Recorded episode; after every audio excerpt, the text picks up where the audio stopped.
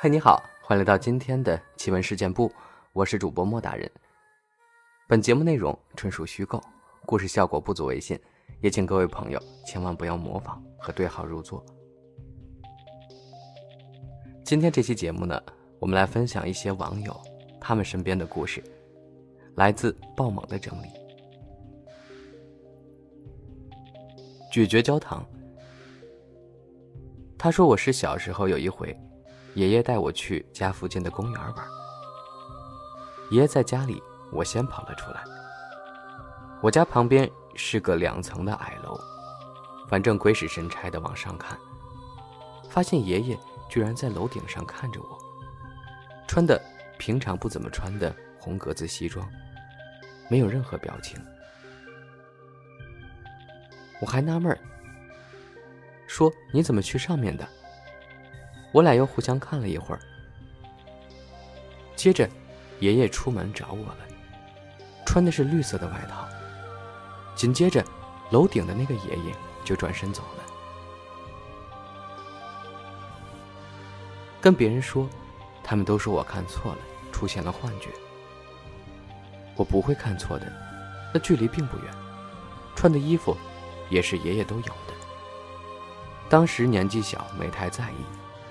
过一会儿就跑到脑袋后面了，但是现在回想起来，头皮都觉得发麻。碎瓶座，他说：“我不知道你们有没有遇到过清醒的做梦，梦中梦，就是在床上看着视频，刷着刷着，感觉不对劲儿，这他妈是个梦，因为我感觉不到触摸感，我就合计。”赶紧醒过来，闭眼憋气，然后就醒过来了。我以为这就完事儿了，恐怖的事情发生了。我摸向手机，发现还是没有触感。我发现，这还是一个梦。然后我接着憋气。这时候我还没觉得恐怖，让我发现不对的是，我醒了三个梦，还是在梦里。突然感觉。《盗梦空间》里说的那种深度梦是真的恐怖，因为你不知道什么时候能够真正醒过来。那种深深的黑暗感太恐怖了。我连续憋气能有十几回吧，穿越十几个梦境，才有了感觉。但是这时候，我已经分不清楚现实和梦了。唯一能让我感觉出来不是在做梦的原因是，我动不了了。是传说中的鬼压床。这时我特别的绝望，这怎么都让我遇上了？就半睁着眼睛，看着自己身上的被子。这时感觉身体下面已经湿透了。好在这时闹钟突然响了，我扑通一下坐了起来，回神一看，整个睡衣都已经湿透了，都是我的汗。回想起来，最可怕的是。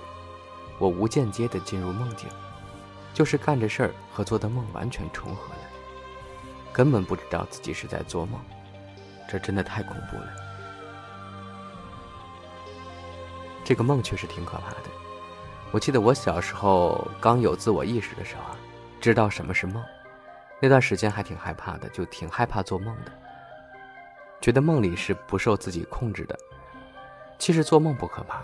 最可怕的是，你在梦中突然意识到你是在做梦，这个时候你想从梦中回到现实，但是你又醒不过来，这个感觉最痛苦了。我记得当时呢，我可能也就幼儿园的时候吧，那个时候为了让自己从梦中醒来，我就故意用头去撞路边的墙啊，或者是把头扎到地上，就是用一种很痛苦的方式让自己在梦中醒来。不过这种办法确实很管用。每次，呃，这样做了之后呢，就真的能醒来。睡醒也可爱。他说：“我小学的时候是和妈妈在出租屋里住的。有一个晚上，我迷迷糊糊醒过来，睁开眼睛，看到妈妈从她房间飘出来。是的，没错，是飘出来的。她的背很驼很驼，就像七八十岁的老奶奶的背一样，还披散着头发。”他从他房间飘出来，在进到厨房的那个门后，就不见了。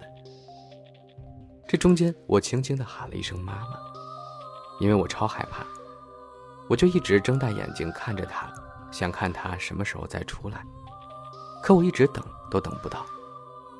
后来实在太困了，我就又睡了过去。第二天，我问我妈：“昨晚有进厨房吗？”她说没有去过。这个事情我真的记了很久，我现在高中了还记得。我跟妈妈说了很多次这件事儿，她每次都说是我看错了，她根本不相信。我不会看错的，她穿的是我妈的睡衣，她真的是飘着进厨房的，因为她的身体没有一点走路的起伏。现在想想都有点害怕。帅哥是马思维，在我六七岁的时候吧，那时我们家还是有院子的，我站在楼梯上，就能从厨房的窗户看到厨房里大概的样子。当时我妈在厨房炒菜，然后我就在楼梯那儿看。我好像是有什么事儿跟我妈说。然后我就叫我妈，叫了好几声都没人答应我。最后我就进去了，结果进去一看，厨房里一个人都没有，但是菜还在火上，我能清晰的听到那炒菜的声音。然后我整个人都僵了，睁大眼看着，像是被下了定身符。大概过了一两分钟吧，我才反应过来，然后连忙跑出去，一直喊着我妈。接着，我妈就从厕所出来了。她说：“我喊啥？”然后我就把事情告诉了她。她说：“我看错了。”当时也没多想，现在想想也没什么了，毕竟后来也没发生什么大事儿。但就觉得这件事儿特别离奇。匿名网友，他说：“我是新疆的，我爸是一九年十月底走的。”我之前一直不信那些东西，就觉得没那么邪乎。十月份的时候，我在参加学校一个活动，本来我每周都回家的，因为学校离家就三十多公里。因为参加活动，大家每天都要训练，那段时间我就没回家。我爸一八年查出来有点脑梗，不是很严重，算是发现的早。等一九年的时候，都已经全好了。他身体一直都不太好，有遗传的高血压、心脏病，但除了这两个以外，没有别的小毛病。我那天两点多的时候还没睡，在躺着玩手机，玩着玩着，我就感觉我爸到我们那个楼道里了。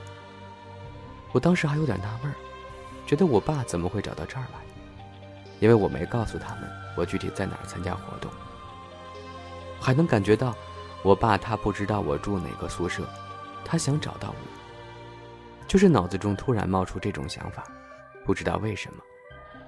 然后我就想，我就在这儿，他应该找得着我的。然后我就感觉他好像也能感觉到一样，就真的走到我们宿舍门前站住了。他没有进来，因为他不确定我到底在不在，他怕进错了。因为我们一层楼住的全是女孩子嘛，我当时一点都不害怕，就是有点纳闷为啥会有这种感觉。然后我看着手机，我就感觉他穿过门进来了。我当时还觉得说，如果是我想的，所以是穿过门而不是打开门。然后就感觉他进来以后站着，我就转过去抬头看门，黑黑的。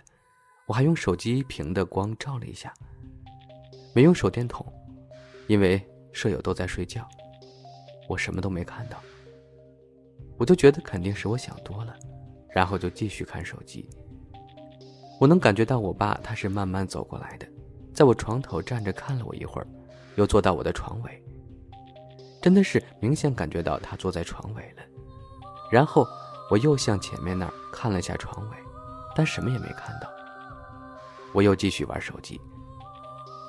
过了好一会儿吧，我感觉到他走了，我就觉得是他想我了，打算白天给他们打个电话。接着我就睡了。结果没睡多久，我妈就给我打电话过来，说我爸出事儿了。我当时想，严重的也就是病了，没关系，能治好的。我就边请假边往回赶，边这么想着。回去以后，他们就告诉我，我爸已经走了，突发心脏病。当时感觉就是又相信，又不相信。我们这边的习俗是要过头七的，孩子家里人每个七都要去坟上烧纸。我那段时间一直请假，就大学嘛，也不担心课落下。